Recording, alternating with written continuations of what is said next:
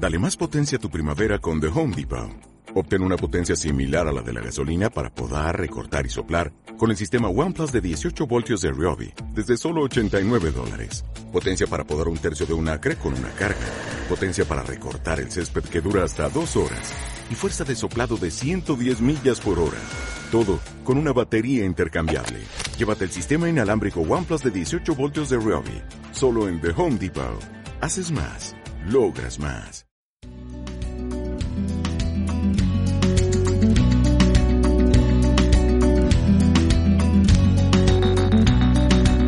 Ya tuve que ir obligado a misa, ya toqué en el piano para Elisa, ya aprendí a falsear mi sonrisa, ya caminé por la cornisa. Esto es Mercado de Pulgas y yo soy Mar del Rey. Mercado de Pulgas es un podcast de entrevistas a personas con proyectos dispares, personas que se han atrevido a elegir y a luchar por sus sueños. Y en este caso eh, voy a entrevistar a Estrella Escriña. Ella es narradora, amante de los libros y promotora de lectura.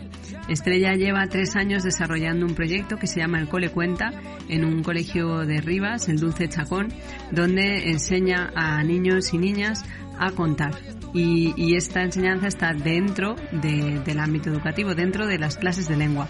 Yo he tenido la suerte de colaborar con ella estos dos últimos años y eh, en este caso eh, aprovechamos un rato de tranquilidad, entre comillas, de confinamiento para que ella contara, contara su experiencia en el proyecto y algunas anécdotas. Es un gusto escucharla, escuchar a una persona que, es del mundo de la palabra, pues como yo. Creo que se nota que, nos gusta hablar y que nos gusta hablar sobre, sobre este proyecto. Y además, entre medias de- del, diálogo, aparecen algunas, algunas grabaciones de las niñas, en este caso, de- del cole. Espero que os guste, que la disfrutéis y nos vemos pronto. Hice el.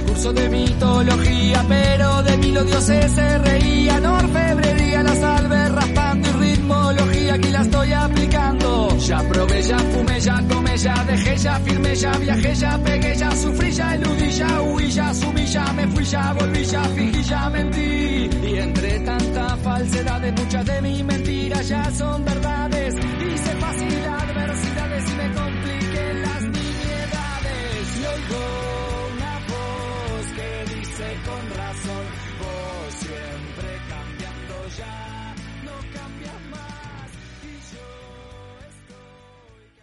Yo donde te he visto escuchar y además como, de una manera muy clara y muy abierta es, es a los a los niños y niñas del Cole Cuenta en, en el Cole Dulce Chacón. Entonces, ¿nos cuentas un poco ese proyecto en qué consiste? Bueno, pues como os decía, yo siempre he trabajado mucho en bibliotecas, pero a mí siempre me ha interesado mucho el mundo de la educación Sí. y, y siempre me parecía que la narración tenía mucho que hacer en, en lo educativo y que, y que nos cuesta entrar, ¿no? Es como Mm. que quizás vas a contar cuentos un día al año, pero cosas así, ¿no? Como muy puntuales. Sí. Aunque bueno, claro, siempre hay muchas excepciones de maestros y maestras que cuentan, que recompilan folclore, o sea, esto también existe, ¿no? Ujú. Bueno, de hecho, eh, un poco el previo de todo esto, que yo tenía ganas de trabajar en la escuela, y el previo fue que en AEDA, en la Asociación Profesional de Narradores, Sí. hicimos una revista que se llamaba Narración Oral y Escuela, que nos salió algo así como un estado de la cuestión de más de 500 páginas, que es muy difícil de leer así seguido, pero que tiene muchísima información por. Incluso por, o sea, que está organizada por, por etapas educativas, entonces, pues Mm. cualquiera que le interese puede entrar, que está en la página web de AIDA. Sí. Ahora está en PDF, te lo puedes descargar y leer la parte que por ahí te... Ahora te- que, te que tenemos tiempo, ¿no? En teoría. En teoría, estoy totalmente en contra de este discurso, estamos más estresados que nunca. Ya, ya. Pero el caso es que, bueno, esa fue como un poco el previo Y bueno, yo quería hacer una experiencia en la escuela porque me parece que, que era una manera, que la narración oral es una manera fantástica de trabajar la expresión oral y bueno, y también tenía como ciertas hipótesis de que si los niños escuchaban muchos cuentos y contaban muchos cuentos, les iba a gustar leer o no. No sé, como Sí. cuánto afianzaba la escritura y la lectura el haber escuchado y oído muchos cuentos. Bueno, el caso es que yo me puse en contacto con un colegio de aquí de Rivas, porque, bueno, yo ya suponía que ese trabajo iba a ser voluntario, entonces tenía que ser cómodo. Sí, claro. Y bueno, coincidí con el colegio Dulce Chacón, con Gema Casado, que es la coordinadora del proyecto, que yo la conocía por otras cuestiones y me puse en contacto con ella. Y enseguida pensó en dos maestras que son maravillosas, Ainhoa y, Natalia. Y, las dos eh, enseguida estuvieron encantadas. Hicimos un primer proyecto piloto de seis meses y luego ahora ya llevamos, bueno, hasta que ha llegado el coronavirus llevábamos un año y un trimestre, ¿no? Con idea de que este año termináramos el proceso. Entonces, en este proyecto lo que hacemos es simplemente tratar de que los niños cuenten historias. Entonces, nos vamos dos horas a la una hora a la semana con cada clase. Estamos trabajando con primero. Este año ya están estos niños y niñas en segundo de primaria. Esto es entre seis y siete años. Y eh, bueno, entonces contamos historias, aprendemos a contarlas con una metodología que también viene de Inglaterra, es de un, de un sistema que se llaman las Storytelling Schools. Entonces, digamos que aprendemos a contarlas con gestos para que cada uno luego pueda ponerle las palabras que quiera. Esta es la idea. Y luego los cuentos los cuentan en casa y luego vienen y nos cuentan qué tal les ha ido contarlos en casa. Pero... En principio no estamos haciendo una narración escénica para actuar en un escenario. Los tres salvaron al abuelo y a Caperucita. Y fin. Bueno, este cuento está hecho por mí y también hecho por algunas de, mis ayudas y lo que sea, pero así es mi versión. Eh, a lo mejor la vuestra puede que acabe como la hacían un picnic o como sea. Cada uno tiene su manera de hacer, hacerlo. Entonces os deseo muchos besazos y muchos y muchos abrazos para todos los que escuchéis este cuento a mí me vienen como imágenes, ¿no? De, lo que hemos visto estos, estos años. O, em, una de las cosas que me sorprendió muchísimo es que los niños estaban colocados en círculo. O sea, en la manera de, trabajar con niños y niñas tan pequeñitos, desde mi punto de vista, que eh, eh, desde el principio participan y están integrados y están sentados, o a veces de pie. Lo de estar de pie y en círculo es más complicado a veces, pero, pero como que esa actitud de, de, escucha, ¿no? Lo que, lo que comentábamos antes es que eh, si ellos quieren participar y quieren contar alguna cosa, pues tú les escuchas, eh, por ejemplo, con, con este tema de que cuenten, que cuenten por qué se llaman así, ¿no? Y, y tu manera de, de investigar por ahí es, a mí me parece súper graciosa, porque hay veces que el, el niño o la niña levanta la mano y entonces cuenta que se llama José eh, porque su padre se llama José. Y entonces tú le, sueles decir, ¿y sabes por qué tu padre se llama José? Y entonces él dice, pues no, y dice, bueno, pues por ahí sigues investigando, ¿no? eso me, me gusta mucho, el, el permitirles comunicarse en sus tiempos y en sus formas. Hombre, claro, o sea, a mí, a mí siempre me interesa la horizontalidad con los niños, en el trabajo por lo menos, ¿no? Luego en casa a veces uno tiene que ser más porque si no, no hay, que, hay que sobrevivir. Pero, pero es verdad que, eh, que cuando los tratas en horizontal, y además aquí estamos compartiendo historias, mm. pues ellos realmente, eh, pues eso, responden y tienen mucho para contar, eso lo sabes tú, Mare, y lo que es difícil es callarlos. O sea, ellos todo el rato quieren hablar y contarte cosas y hablar de su vida y, y todo eso, ¿no? Entonces es interesante eh, eso, poderlos escuchar y tomar las cosas que dicen para devolvérselas y que, y que surjan cosas, ¿no? El otro día, por ejemplo, ahora, bueno, con esta cosa del confinamiento, una cosa que hemos puesto en marcha es que nos cuenten cuentos en audios y nos lo manden por WhatsApp para seguir contando. Y entonces el otro día una niña me mandó un WhatsApp que decía, Estrella, estoy aquí yo sola pensando conmigo misma. Si todos los cuentos tienen una moraleja, ¿cuál es la moraleja de Caperucita Roja? Y entonces yo le contesté, qué buena pregunta. Pues a mí se me ocurren otras preguntas. ¿Todos los cuentos tienen moraleja? Y si todos tienen moraleja, todos, para todo el mundo tienen la misma moraleja. Y, y si es así, ¿tú cuál crees que es la de Caperucita Roja? Y bueno, luego ya no ha contestado, pero... No se atreve. A mí siempre... pobre, la dejé aplastada con tanta pregunta. Pero la idea es esa, sí. como, como abrir puertas, ¿no? Que, que, mm. que lo que ellos traigan nos lleve a otro sitio. No, no juzgarlo, ni cerrarlo, ni, ¿no? Y os voy a contar una anécdota qué ha pasado en estos días que estamos encerrados en casa.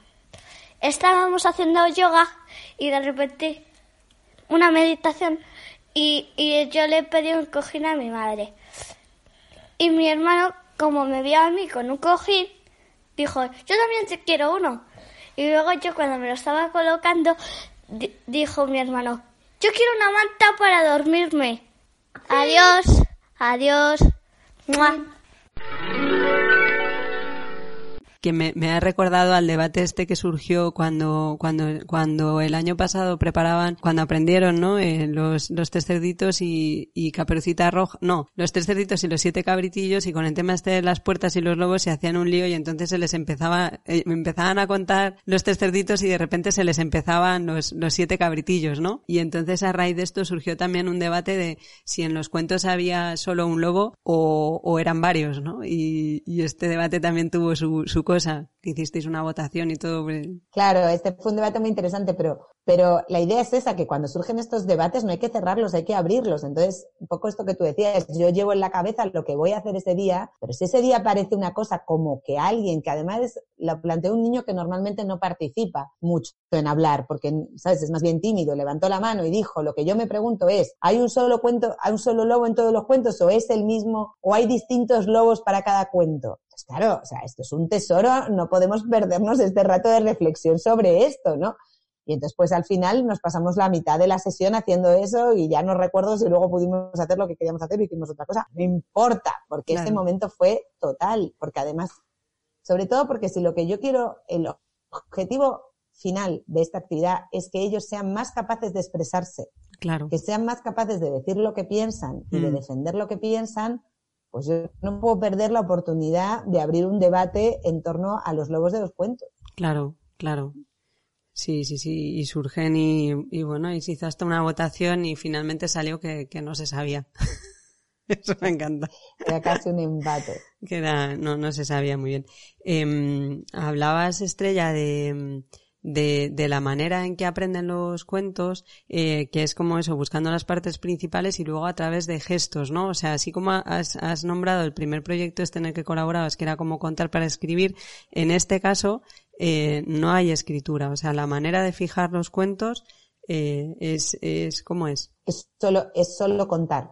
Mira, estoy haciendo un, una adaptación de esto para las bibliotecas de la Comunidad de Madrid porque vienen de visita, digamos, los colegios, en este caso son de cuarto, o sea que tienen nueve años, ocho o nueve años, y vienen una hora a la biblioteca. Eh, de esa hora, las bibliotecarias le explican durante diez minutos el funcionamiento básico de la biblioteca y yo luego les cuento un cuento hacemos los gestos para las partes principales y cuando se van, o sea, más o menos en 45 minutos, son capaces de, de contar esa historia. Que por supuesto es una historia de tradición oral, o sea, que es una historia que ya tiene eh, una estructura que hace que sea fácil ser contada, ¿no? Sí. Eh, pero luego yo he quedado con las profesoras, las profesoras me dejan su email y yo mm. las escribo porque yo les pongo deberes a los chavales que son que tienen que contar esa historia después ellos a su vez, ¿no? Bueno, muchas profesoras no me han contestado, pero muchas otras sí me han escrito y me han dicho, oye, eh, todos nuestros niños han contado los cuentos o tantos niños han contado el cuento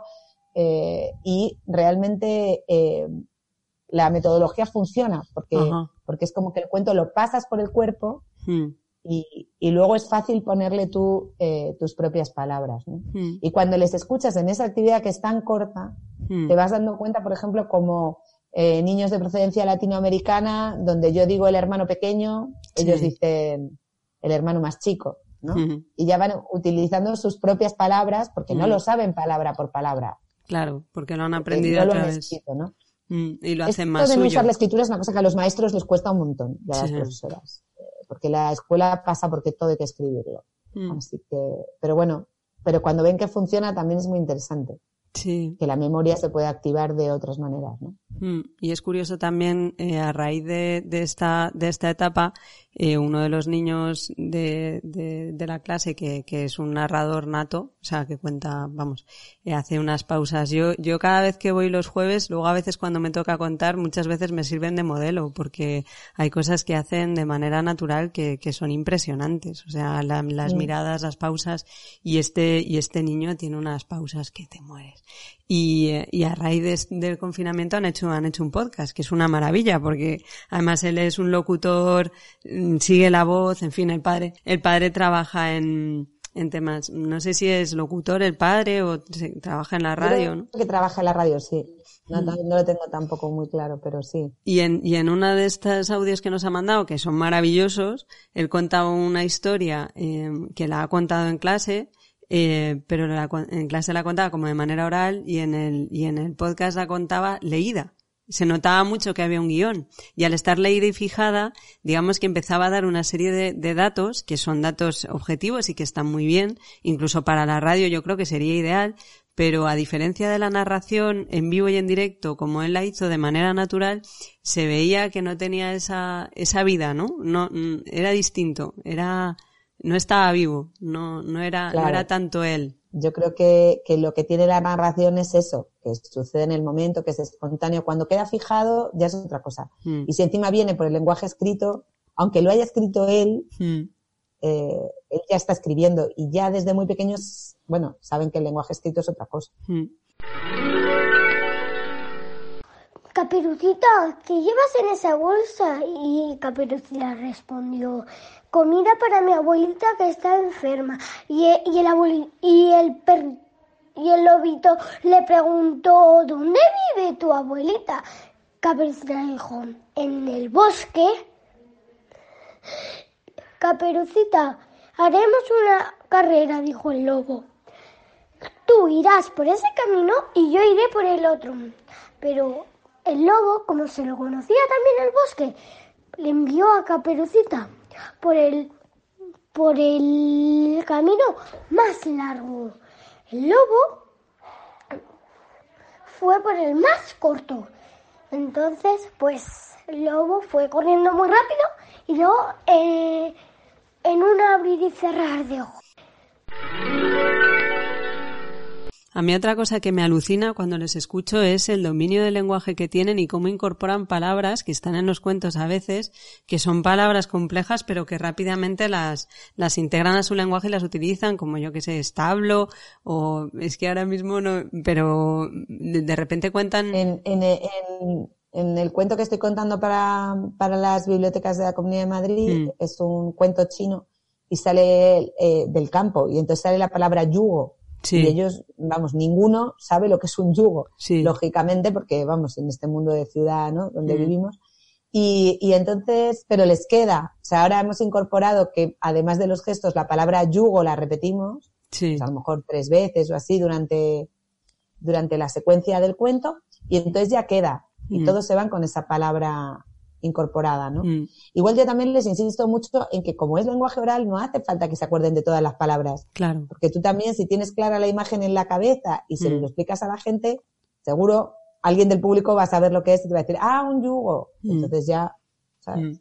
Y hay, hay, una cosa también que, que, es bonita, que como, como ya llevan dos años, eh, como llevan mucho tiempo contando, como también, también ejercitan el, el arte de la escucha, ¿no? Porque cuando están bueno, yo creo que a todos nos gusta ser el centro de atención, pero quizá cuando somos pequeños se nota más, ¿no? Entonces, eh, muchas veces reclaman, cuando uno está hablando, pues todos, todos levantan la mano, tal, pero han aprendido a escuchar y a hacer de público y, y no solo eso, sino que ellos hacen lo que llaman el sándwich, ¿no? Hacen, hacen unas devoluciones a la narración que son, son bastante impresionantes, ¿no?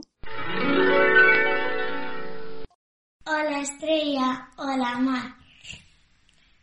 Os quería decir el sándwich de, de Hansel y Gretel. Yo creo que lo que hay, lo que me ha gustado es que Hansel y Gretel vuelven. Lo que no me ha gustado es dónde está la madre. No sé dónde está. En eso es que se nota que, han ido entendiendo, que es una cosa que nos ha costado y han entendido la diferencia entre el cuento y la manera de contarlo. Porque muchas veces cuando les preguntábamos qué te ha parecido el cuento, ellos, o sea, qué te ha parecido esta narración, ellos contestaban por el cuento, ¿no? Pues no me ha gustado que la madre de Hansel y Gretel los abandone. Sí. Y ahora ya no, ahora ellos ya son capaces de decirte cosas como hace poco eh, en unos audios que grabamos nosotras, Mm. ellos nos hacían un sándwich a nosotras. Sí. Y había un niño que, por ejemplo, me decía, del cuento de los músicos de Bremen me ha gustado mucho cómo contabas cuando iba el burro cargado y Sí. cuando iba sin carga, ¿no? Me ha Sí. gustado mucho, lo que quería decir era, me ha gustado mucho el ritmo que Mm. llevaba de ida, el ritmo que traía de vuelta, y ya son capaces de apreciar que esas son cosas Mm. que tú has puesto, Sí, que no están, que tú decides que, que estén, ¿no? Sí. Y sí. eso, eso también es muy interesante, ¿no? Mm. Eh, que, que ya ellos son muy capaces de,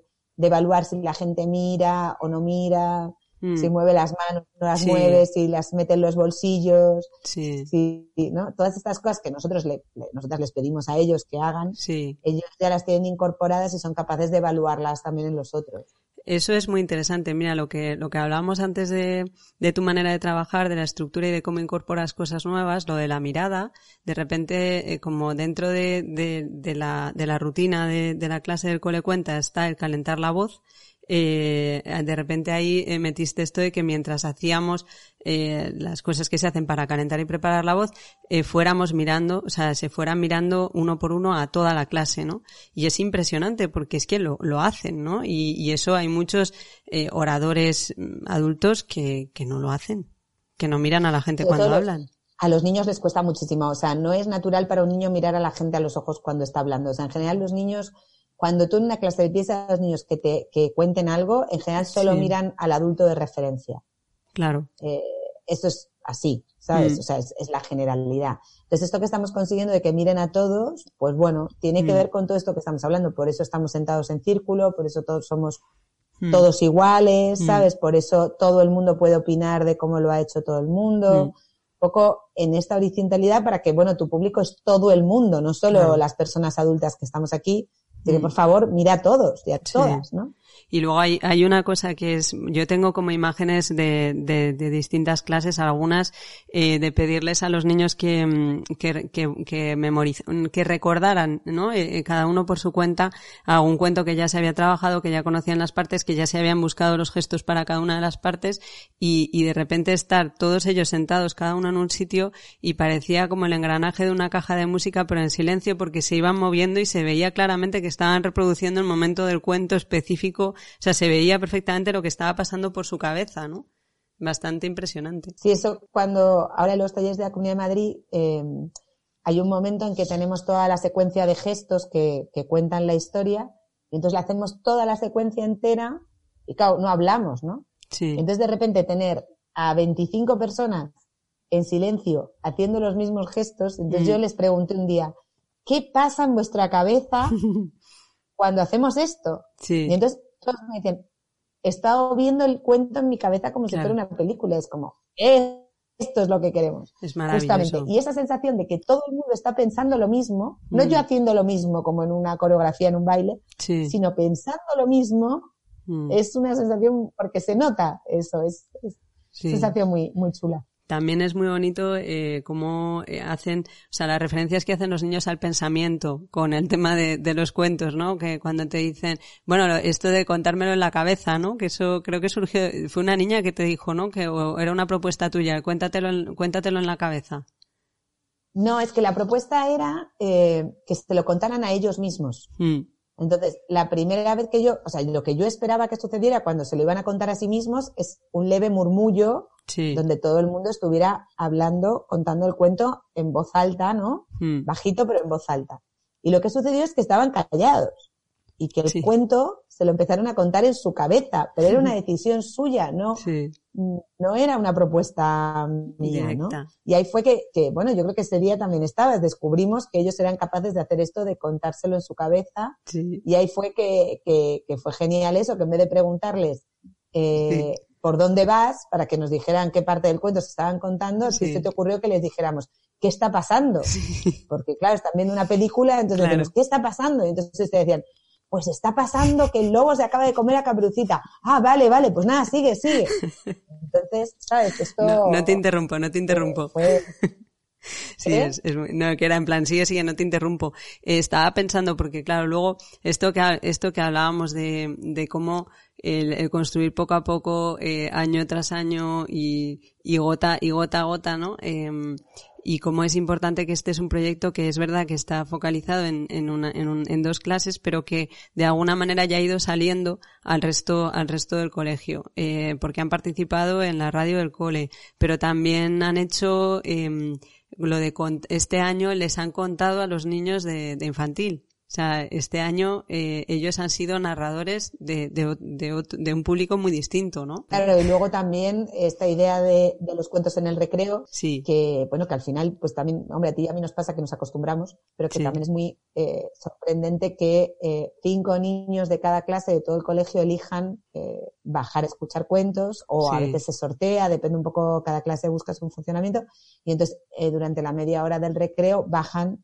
a la biblioteca y contamos cuentos. Y que además lo que está pasando ahí es que muchas veces son ellos mismos los que sí. deciden contar.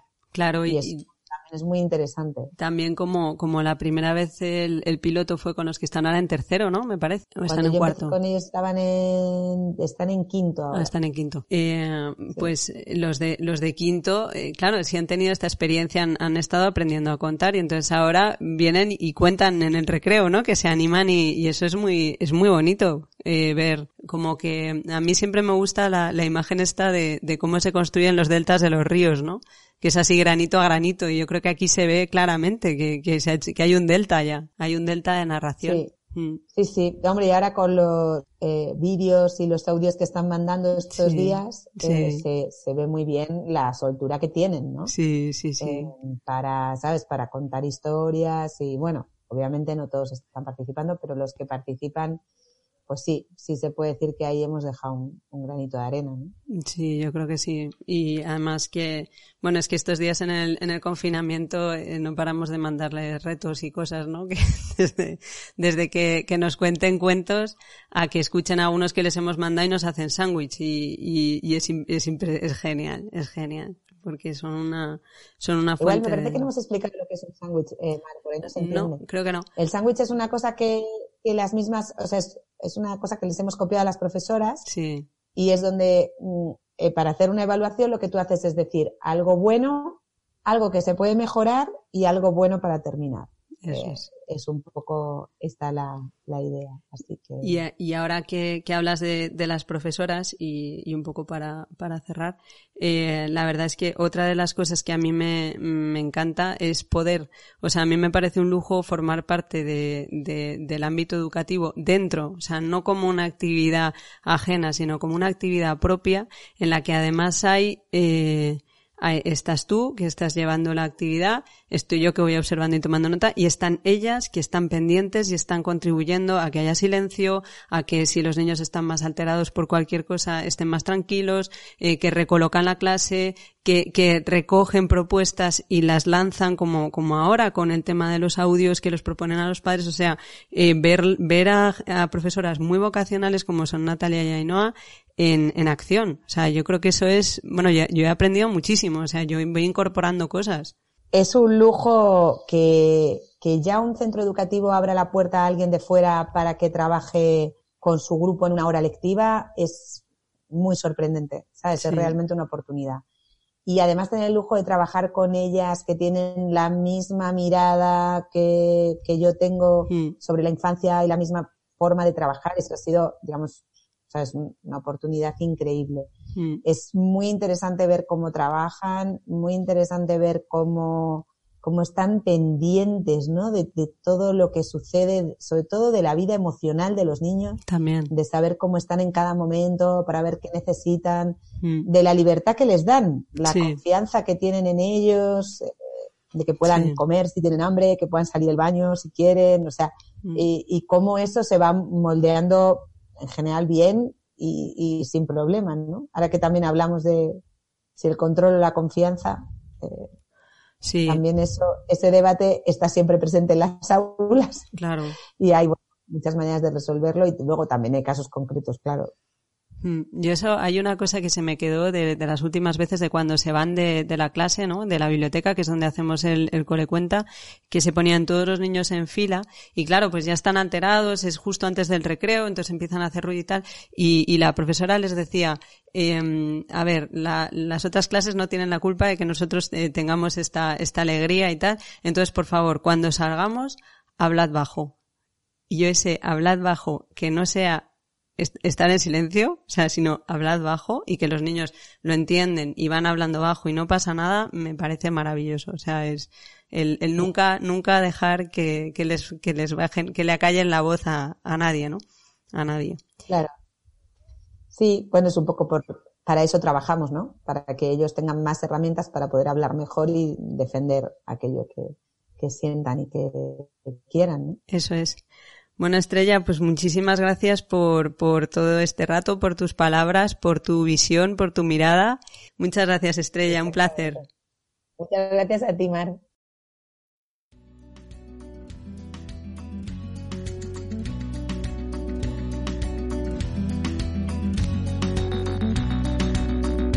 Tuve que ir obligado a misa, ya toqué en el piano para Elisa, ya aprendí a falsear mi sonrisa, ya caminé por la cornisa, ya cambié de lugar mi cama, ya hice comedia, ya hice drama, fui concreto y me fui por las ramas, ya me hice el bueno y tuve mala fama, ya fui ético y fui errático, ya fui escéptico y fui fanático, ya fui abúlico y fui metódico, ya fui púdico, fui caótico, ya leí Arturo ya me pasé de nafta a gasoil, ya leí a Breton y a Molière, ya dormí en colchón y en somier, ya me cambié el pelo de color, ya estuve en contra y estuve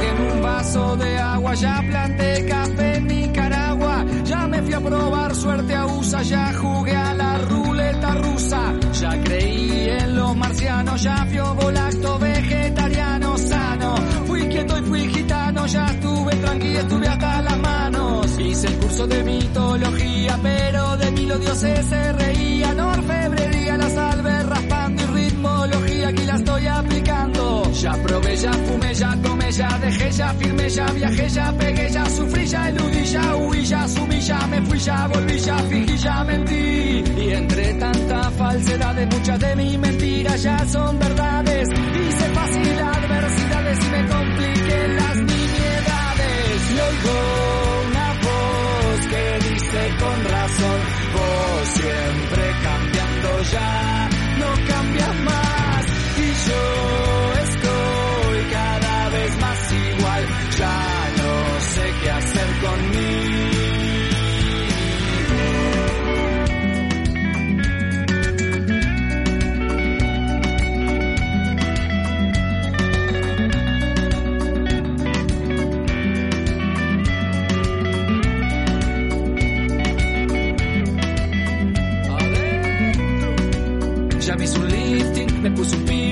fui a ver al Dream Team y no feeling. Me tatué al Chen una nalga arriba de mami para que no se salga. Ya me reí, me importa un bledo de cosas y gente que ahora me da miedo.